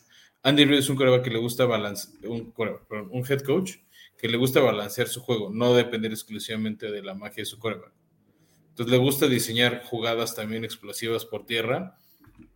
Y creo que tenía en Clyde edwards ese coreback, digo, ese corredor, no lo tuvo. Creo que ahorita con la dupla con Ronald Jones y más con la baja de Terry Hill, este, van a empezar a intentar hacerlo. Travis Kelsey creo que ya se empieza a acercar a, al inicio del declive en su carrera. Pero pues también tienes a Patrick Mahomes, un MVP de la liga, un MVP de Super Bowl, uno de los mejores quarterbacks de la liga. Tú lo dijiste, está en el top 4. Ujú. Entonces, este, con una defensiva que mejoró considerablemente para bien, que creo que era también uno de sus puntos débiles. Entonces, creo que está muy interesante lo que vamos a ver. Simplemente creo que no es tantito mejor que los equipos que yo tengo arriba. Sí, pues. Y, El y, a problema ver, es- para mí fue un debate complicado un poco poner mi top 5, ¿eh? O sea, como acomodarlos, quién es uno, quién es dos, quién es tres. Bueno, quién es uno para mí sí hubo también algo importante, pero después de eso, quién es dos, quién es tres, quién es cuatro, quién es cinco, es, es que todos están en esta burbuja. Sí, es que ya, ya estos son los tops. Son, son equipos que prácticamente no tienen ningún pero. Pero claro que Kansas City, pues la temporada pasada vimos que sí tienen debilidades. Eh, yo creo que la peor temporada de Patrick Mahomes hasta ahora en su carrera. Sí fue un poco inconsistente, incluso tuvo jugadas eh, que pareciera que pues tuvo regresión eh, digamos, en su progreso de, como coreback, pero pues sigue siendo un equipo perfectamente bien eh, coacheado, si no es que eh, el mejor de los mejores eh, coaches de la liga y de la historia, en Andy Reid, y, y yo, y yo no estoy tan seguro de que les vaya a pegar tanto la baja de Terry Hill, sinceramente. Es que Tariq también para ciertos momentos de partido Sí, sacaba era- las papas al horno. O sea, ya sabía Mahomes de tú échala lejos, va a llegar Tariq. Sí, y Mahomes siempre ha tenido eso, que es lo que platicaba hace rato Stafford, ¿no? Muy buen receiving corp, eh, probablemente también al mejor eh, end de la, de la historia, en Kelsey. Entonces, digamos que Mahomes ha tenido mucha Eh, ayuda. probablemente el mejor no, ese sí es uno que se acaba de retirar, creo yo. Oh, mira, qué, qué buena conversación. Yo creo que eso lo podemos guardar para el próximo episodio. Pero, pero sí, pues eh, Kelsey va a seguir siendo el wide receiver, one- bueno, el, el receptor número uno. Eh, aquí sí, ahora sí. Eh, Marqués Valdez Canling, yo creo que le va a dar verti- verticalidad que hasta este momento los Kansas City Chiefs carecían, incluso con Chita, a quien usaban mucho más en el slot. Eh, y Juju, quién sabe cómo regrese. Yo creo que va a regresar ya en mejor, en mejor plan que el año pasado en Pittsburgh. Y, y no, no, no que creo que quería estén tan mal, desde el año pues. pasado a, a- a Kansas, ¿eh? Y se dio de topes pensando que le iba a mejor, que iba a tener mejor año en Pittsburgh que en Kansas en, en 2021. No, ni hablar. Por eso creo que no van a estar tan mal los Chiefs. Eh, del lado defensivo, cerraron muchas eh, brechas que tenían. Eh, Calfatis, eh, Edge Rusher de primera ronda, creo que va a ser una gran adición. Ah, del otro lado tienen a Chris Jones. Chris Jones. Chandler Jones. Chris Jones, Chris Jones. Chris Jones, Chris Jones. Entonces, se van, a, se van a poder defender mejor y con ello, pues van a seguramente volver a pelear la división, que de nuevo, ya lo platicamos, es la división más competida y que para mi caso, a pesar de, no es el mejor, eh, o, sí, el mejor equipo de esa división. Está muy bien. Pues mira, ahorita vamos a, empezar a esgrimir. Luego, si quieres, este, bueno, ese es tu 4, deja yo voy a mi 4. Este, no voy a hacerte la conversación porque ahorita, ahorita voy a explicarte por qué. Yo en el número 4 tengo los Buffalo Bills. Creo que es uno de los equipos que mejor se reforzó. Este, le faltaban poquitas piezas, ya tenían un buen quarterback en Josh Allen, un gran receptor en Stephon Dix, también Gabriel Davis empezó a alzar la mano al final de temporada, este, una defensiva muy completa con jugadores como Gregory Rousseau, este, que saben generar presión en el quarterback. Mis dos grandes dudas con Buffalo es, la número uno, su casi nulo juego terrestre. O sea, varios partidos, su líder en yardas por tierra fue Josh Allen. Y si sigues ese ritmo, la probabilidad de lesión y que se te cae tu temporada es altísima, o por lo menos sube, ¿no? O sea, el, riesgo, el riesgo recompensa creo que no lo vale, o al menos yo, si fueras entrenador, no lo haría. Y esa es la segunda. Perdieron a, su, gran, a su genio ofensivo en Brian Dable. Sí, eso es. Y, y, eso, vuelvo a lo mismo, o sea, similar a lo que dije con Denver y otros equipos, eso te genera un pequeño retroceso. ¿no? O sea, intentaron en la mejor medida mantener el mismo esquema, el mismo todo, pero al final quien elegía la jugada, quien decía, quien le decía Josh Allen, pues en este momento por la situación, esta jugada y después esta y después esta, o puede ser esta o esta, tú elige, etcétera, y diseñaban los planes de ataque, era Brian Dable. ¿No? Entonces. Sí, esa es una baja considerable. Quieras o no, te va a pegar y por eso yo los tengo en el 4 y, no 1 o 2. Ok. O sea, sí está en el top 2 de la americana, top 3, sin duda alguna. Creo que va a ganar su división, pero en los juegos de playoffs es donde creo que más van a extrañar a Brian Dable y esa diversificación ofensiva que puede darte un, una mente como la de él. Ok. No, válido, o sea, válido los argumentos, definitivamente les hace falta juego terrestre que creo que van a mejorar ahora con James. Y que llega el hermano de James Cook, se me olvidó su nombre, su nombre de pilas, es ah. Cook. Sí, sí, es, no es James, es Jared. algo sí, la verdad no, me puedo acordar perfectamente bien de su apellido, pero bueno, o sea, llega él justo eso, ¿no? A ver si ya, este, pues que no sea David Singletary tu único corredor. Sí, no. No, ya no puede seguir siendo eso. Pero bueno, ahorita yo creo que vamos a retomar un poco más de conversación de Bills, porque yo todavía no, los tengo más arriba. Y ahora sí hablemos de nuestro... ¿Por qué no hablas tú de tu 3 y ahorita nos emparejamos? Ok, mi 3 eh, es Cincinnati Bengals. En gran parte están aquí también porque pues, llegaron al Super Bowl. O sea, a ver, no llegaron por accidente, no llegaron porque los otros equipos no se presentaron. Llegaron porque ganaron y ganaron bien. ¿No? O sea, fueron ganando poco a poco su división, humillaron en varios partidos a Pittsburgh y a Baltimore, que eran como que los pesos pesados de su división.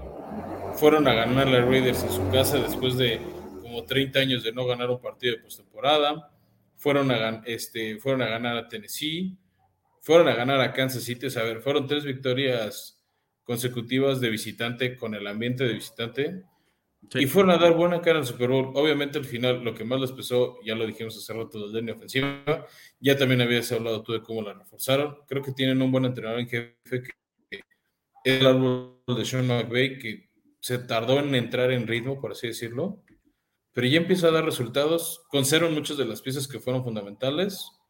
Como todos los equipos, pues la salud siempre va a ser un tema. O sea, creo que no puedo decir, pues es que si mantienen sanos son equipo número uno y si están mal sanos son equipo 32, pues es un argumento que podemos dar con todos. Bueno, tal vez hay equipos muy malos que aunque estén todos sanos siguen siendo malos. Pero pues cualquier equipo top, si se te lesiona este o aquel, pues se te va a caer, pues sí.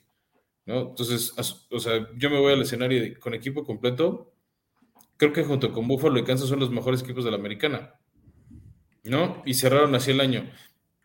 Toca ver que lo repitan, ¿no? A ver, finalmente este es el ranking con los que vamos entrando a la temporada. Vamos a ver si ahorita en los training camps, en los juegos de pretemporada de lesiones, pero por cómo cerrar el año, yo creo que merecen estar ahí en mi tercer lugar. Sí, muy válido. no por nada estuvieron ahí y le ganaron a, la mayoría de los equipos que eran los favoritos durante todos los playoffs, como los Chiefs. Que bueno, como mencionábamos, y si quieres ir avanzando, ya lo había dicho, pero los Chiefs son, mi cuatro por razones que pues ya he compartido que, que hasta creo que tú también coincides en parte, excepto que tú lo tienes un poquito más abajo los Chiefs. Pero bueno, mi tres son los Bucaneros, quienes... No, no vamos adelantando. que son tu dos, eh, podemos ahí estar emparejando discusiones, que pues creo que todos vimos de nuevo lo mismo que ya todos conocemos como la revancha de Brady, eh, un equipo que, que, pareciera que tiene el toque divino y, y, le iban a ganar a los Rams en el juego de conferencia con ese regreso de que fueron como unos 17, 20, puntos. de diferencia en dos minutos. Una, locura ese juego. Les recomiendo que lo vuelvan a ver. Y que, no obstante, por una decisión defensiva, fue eh, mandar al safety para adelante y dejar solo el campo exterior, o bueno, eh, posterior a los linebackers para que Cooper se, se saliera con, el, con la suya e-, evitaron que pudieran llegar al, eh, ¿cómo se llama? Al Super Bowl y ganarlo, ¿eh? Porque si llegaban ah, los, llegaban tranquilamente. Los bucaneros ganaban, o sea, yo creo que similar a como vimos a los, a los Patriotas de Tom Brady, eh, aplastar a los Rams en el Super Bowl 53. Hubiera, yo creo que sido algo muy similar. sí, eh, sin duda, lo, comparto al 100. Pero ahí te va mi idea de por qué lo tengo dos y no uno, y tal vez por eso te lo tienes tres y y no 2 o 1. Quiero ver qué pasa con Todd Bowles. Sí, exacto. su última vez como entrenador en jefe en los Jets fue terrible, desastrosa, este, olvidable. Entonces quiero ver cómo responde ante este nuevo reto. ¿no? Sí, pero mira. Creo que parte del manejo de ese buen equipo era Bruce Arians. Yo no sé, Bruce Arians siento que no dejó un pie del, eh, del sofá, aunque suene feo decirlo, pero como que de, estar, eh, como sabes, salió del retiro, de vuelta a los Bucaneros un año antes de que Brady llegara. básicamente estuvo tres años como head coach en los Bucaneros. Y, y pareciera que como que él delegaba mucho. O sea, Leftwich, coordinador ofensivo de los Bucaneros, realmente es quien se ponía las pilas. No estoy diciendo que Bruce Arians no, no, no, no coachara, pero dejaba mucha responsabilidad en, su, en, su, en sus head coaches, que creo que eh, son buenísimos. Y hablando de Todd Bowles, pues hizo una defensiva impenetrable. Que al final tuvo ese error que nos narrabas hace unos minutos. exacto, que fueron lesiones, o sea, mucho también fueron lesiones, eh, lo que evitó que los Bucaneros tuvieran una de las mejores defensivas entrando a playoffs y, que sucediera lo que sucedió. Pero yo creo que Todd Bowles y la diferencia entre Bruce Arians y Todd Bowles va a ser mínima, ¿eh? si no es que imperceptible. quiero verla porque también, para mí un tema, obviamente estaban los Jets, entonces ese, ese factor sí lo estoy tomando en cuenta. Este, Todd Bowles era como muy pasivo, era muy poco reaccionario, era más introvertido, creo que esa es la palabra correcta. Y Bruce debía ser alguien súper explosivo. ¿No? O sea, les metía ese calor, ese.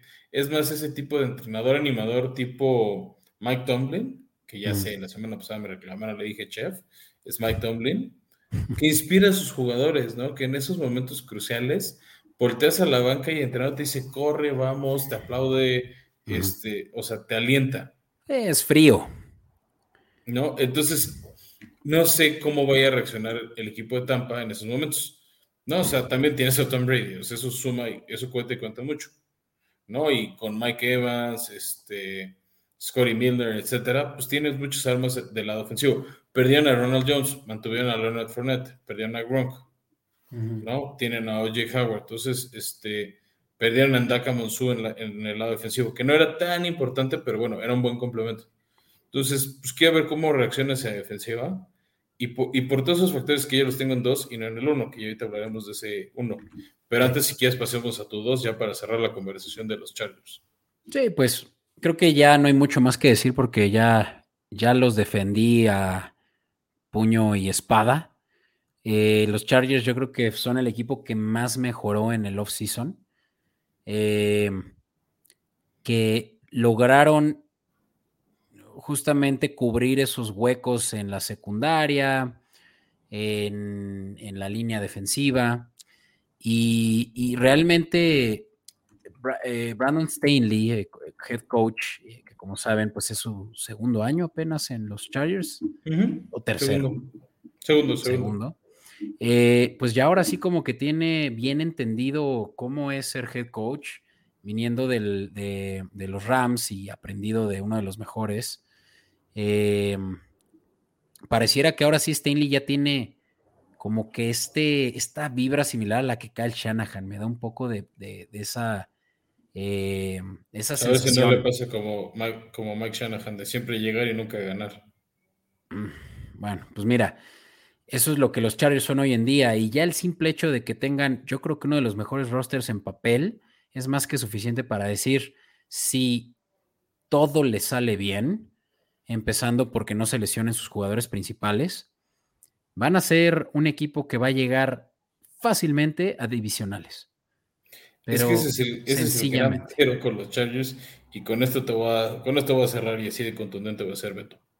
Yo no voy a apostar ciegamente por los Chargers hasta que no vayan a Catemaco a hacerse una limpia. Ah, no podemos dedicarle tiempo a eh, supersticiones, Fran, por favor. No, no son supersticiones, son realidades. Siempre algo le pasa a los Chargers que se lesionan, que no eran al 100. O sea, tú lo has dicho, si no se lesionan, si está todo el equipo completo, si este, Maradona revive, o sea, siempre tiene que haber un factor extra para que los Chargers este, puedan estar ahí en, situaciones ideales. O sea, algo siempre les pasa a este equipo que no están ahí. ¿no? O sea, que si se lesiona el que el corredor, que si el guardia izquierdo, que si el tackle defensivo externo, que si el linebacker medio, algo pasa que no se le alinean las cosas a Chargers y siempre les pasa en el peor momento. Y entonces vos también hubo momentos donde pecaron de novatos también mucho, a ver si lo recuperan, porque el año pasado en diciembre, la penúltima, penúltima semana, cuando podían tener súper decidido su futuro, perdían contra los Tejanos de David Mills. ¿No? O sea, también es como un esto que se sacó de eso. Por eso no los tengo en mi top 5. Pero ya cambió mucho, o sea, te digo, mucho ha cambiado de la temporada pasada a esta. Pero no he jugado, o sea, también necesito verlos. Sí, pero mira, para eso son Power Rankings porque son estimaciones y así yo los estimo. Los estimo arriba de el equipo con el que comparten estadio, de los Rams, y hasta arriba del equipo de Tom Brady. O sea, eso es mucho decir, créemelo. Arriba del campeón y arriba de Tom Brady. ¿Qué? Tú quieres que Quintero te acepte en su liga de fantasy. Entonces te estás congraciando con él, hablando bien de los Chargers. Quiero que me dé un buen precio para mi boda, porque para quien no sepa, nuestro amigo Quintero es fotógrafo. no, nada de eso. precio de cuates de, los Chargers. Dile que eres del club de fans de Philip Rivers. De verdad, lo digo en serio. Justin Herbert, Fran, top 3 coreback de la liga. Se le va a poner al tú por tú a Josh Allen. Espero que sí. Y, de verdad que. Te digo, quiero verlo. Vamos a verlo. No sucede, seguiré escéptico. Y ahora sí, ya que mencioné Josh Allen, y ya si quieres cerramos con tu argumento del campeón, tu número uno. Eh, hablemos de los Bills, quienes son yo creo que el mejor equipo de la liga ahorita, porque tienen uno de los mejores corebacks de la liga, si no es que el mejor. Yo creo que esa, ese argumento Mahomes versus Josh Allen es real para quien no se lo crea, desde ahorita yo quiero dejar algo muy claro, ¿eh? Yo sigo creyendo que Patrick Mahomes es mejor que Josh Allen ahorita. Y, luego podremos hablar de eso, pero lo que es un hecho es que como equipo, incluyendo también a su head coach, Bills está en otro nivel. O sea, Josh Allen tiene, es una, él sí es una navaja suiza. Él sí corre, por más de que mide 1.95, quién sabe cuánto me pero es un monstruo y pesa también lo que pesa un liniero. Eh, corre como gacela, es súper elusivo, es súper eh, efectivo en, su, en sus lecturas de receptores. Y lo que ya hemos platicado cuando platicamos de Tua Tango Bailoa, el salto que dio de su segundo a su tercer año fue de lo que no se ha visto en mucho tiempo. Era alguien que nadie lo, nadie le daba, nadie pagaba nada por él en fantasy, ¿sabes? Era, era mediano, era un coreback top 20 en, y estoy hablando de hace dos años, ¿no? En realidad es que su mejor temporada, y aquí lo estoy viendo en estadísticas, sigue siendo su tercer año. Recordemos que viene su quinto año. Pero ya tiene números que equiparan a Aaron Rodgers, a quien, por ejemplo, hoy en día se le está estimando tener 33 touchdowns. Pues Josh Allen tuvo 36 la temporada pasada y 37 la antepasada de los cuales la antepasada tuvo 10 intercepciones. ¿Sí? Y en esta última temporada tuvo un poco más de eh, intercepciones, tuvo un total de 15. Pero pensemos en que tiene un brazo que permite un percentage completion del 70%, lo que es raro entre corebacks. O sea, un 70-30 de posibilidades de que, de que complete el pase ya es, ya es mucho pedir. y, y aceptémoslo él sí es de los que consiguen mucho con poco, porque no tiene de los mejores wide receiver corps de incluso lo que estamos viendo aquí en este tier 1. Tienen a, a Dix y de ahí Gabriel Davis, que hizo un buen trabajo, pero, pero se le sumó Crowder, que creo que es una buena adición, pero se les fue. Ay, se les fue. Ah, se les fue Beasley.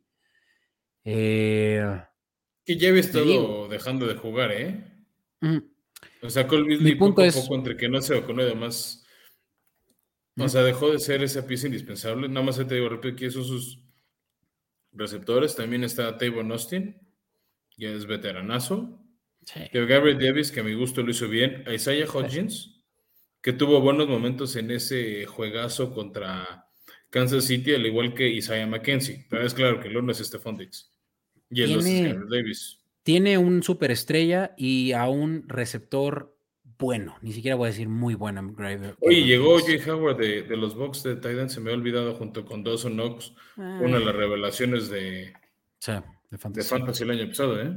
Pero, ¿entiendes lo que digo? O sea, Josh Allen sí saca, eh, sí saca lo mejor de sus jugadores que son media tabla.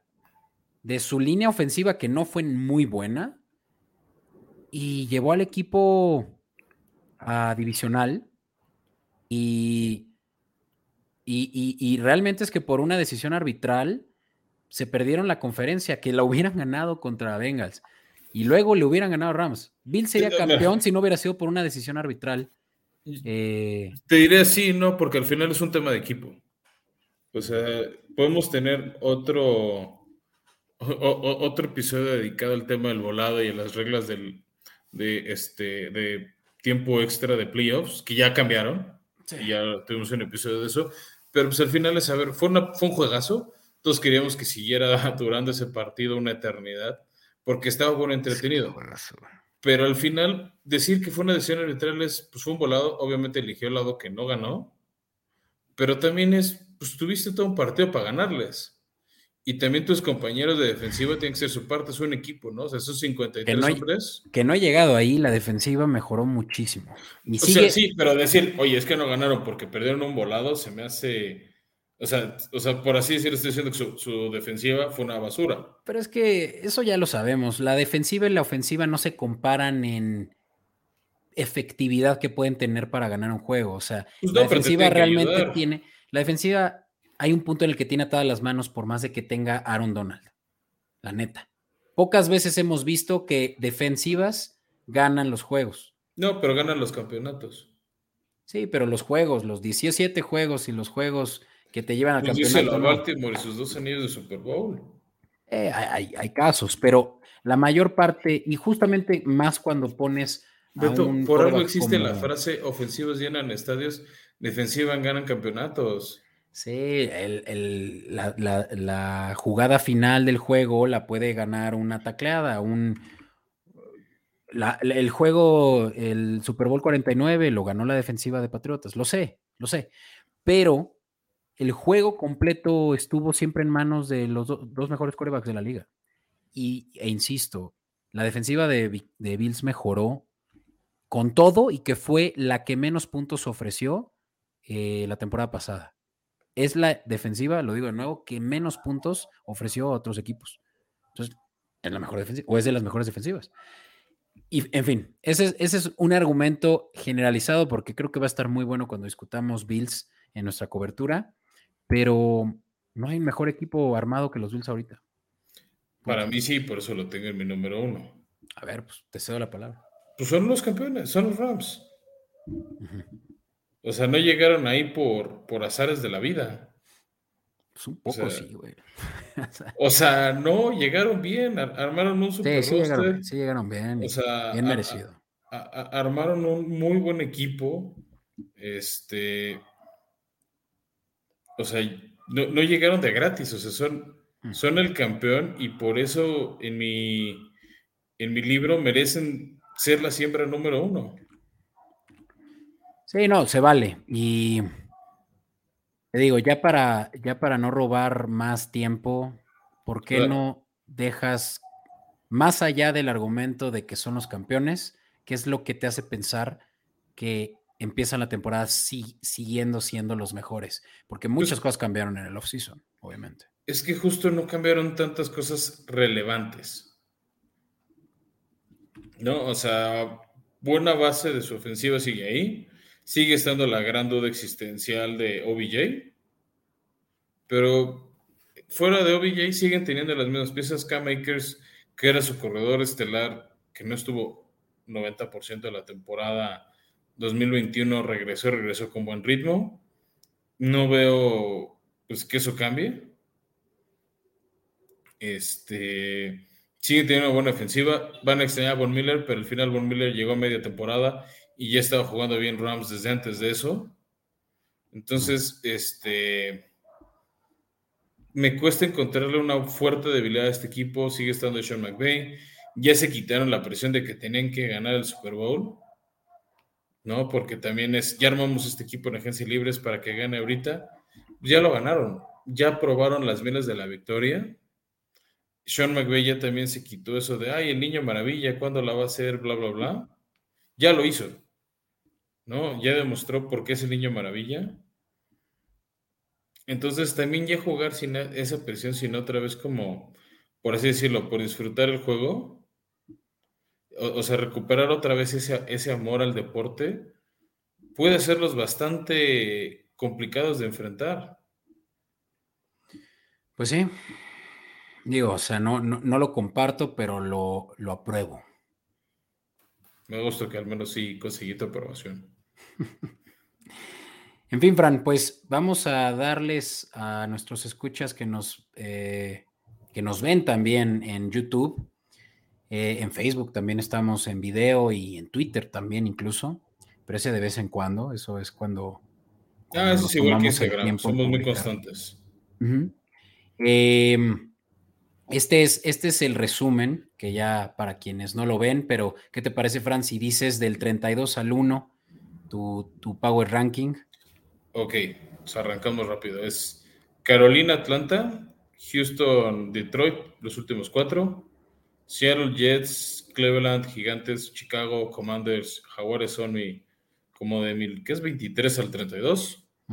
Después castigados, tal vez después de la conversación de hoy estarían más arriba. Ravens, Pats, Vikings, Dolphins, Pittsburgh este, y Nueva Orleans serían los que se estarían peleando con Bodin, pero no llegan.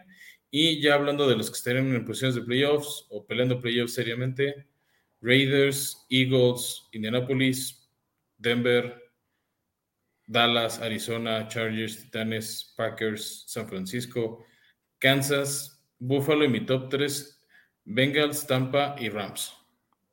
Chido y en ese orden. Y los míos, pues como dije, eh, aquí lo tienen visual, pero si ustedes nos están escuchando únicamente en Spotify y Apple Podcast, lo cual está increíble, y ya aprovechando, ¿por qué no nos dan un rating de cinco estrellas? Eh, a ustedes no les cuesta y a nosotros nos sirven bueno. Exactamente, y al mismo tiempo también se pueden ir a Instagram y ahí encontrarán esta eh, bonita imagen que preparamos para todos de lo que ahorita estamos discutiendo, nuestro Power Rankings del 32 al 1 y va el mío. Eh, Seattle en último lugar, Chicago, Atlanta, Houston, Carolina, Jacksonville, eh, New York Giants, New York Jets, eh, Commanders de Washington, Detroit Lions. Ese es mi tier 3, de los que definitivamente no, no podemos esperar mucho. Sniff, sniff. de ahí el tier 2, Minnesota, Miami, Nueva Inglaterra, Pittsburgh, Carolina, perdón, eh, Arizona, eh, Titanes de Tennessee, Colts de Indianápolis. Esos son, como dijo Fran, hasta este punto los que pueden pelear por un comodín, eh, pero también se pueden quedar fuera de la jugada de playoffs.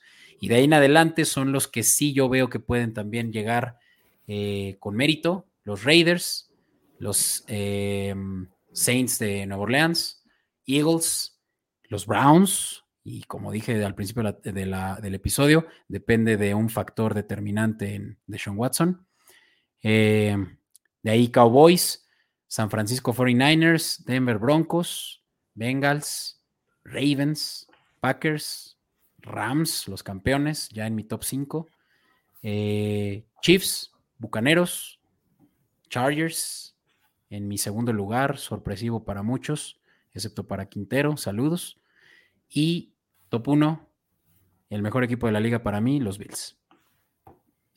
Y eso es, Fran, nuestro Power Ranking, que de nuevo, Escopeta Podcast, ahí lo podrán encontrar eh, gráficamente, lo van a poder discutir, por favor. También quiero saber, eh, y seguramente Fran también, qué es lo que ustedes piensan de nuestro Power Ranking, dónde creen que la regamos, dónde creen que la atinamos. Así que en Escopeta Podcast en Twitter, en Instagram, asegúrense de dejarnos un comentario. Gracias por llegar hasta aquí. Creo que fue un episodio incluso más largo. Definitivamente fue un episodio más largo que el anterior, pero creo que vale la pena esta discusión. Este es un episodio donde le, pues, tenemos que dedicar varios minutos a cada equipo. Sinceramente es que todos merecen nuestro tiempo. Eh, que vaya que es valioso, Fran, y también sobre todo el de ustedes eh, escuchas. Y nada, muchas gracias a todos. Y pues para terminar, Fran. Nada, Beto, mejor. Ahí, les, ahí, paramos. Gracias a todos por aguantarnos. Nos vemos dentro de una semana. Ya vamos a acabar las coberturas que nos faltan de ciertos equipos. Entonces estén al pendiente si es que no hemos hablado de su equipo. Y si quieren participar, ya por ahí nos han escrito una que otra que quieran hablar, más bien como del previo de la temporada. Así vamos a ver este, de las diferentes solicitudes que hemos recibido a quién invitamos. Pero síganos escuchando y nos vemos en una semanita. Maigón. Bye.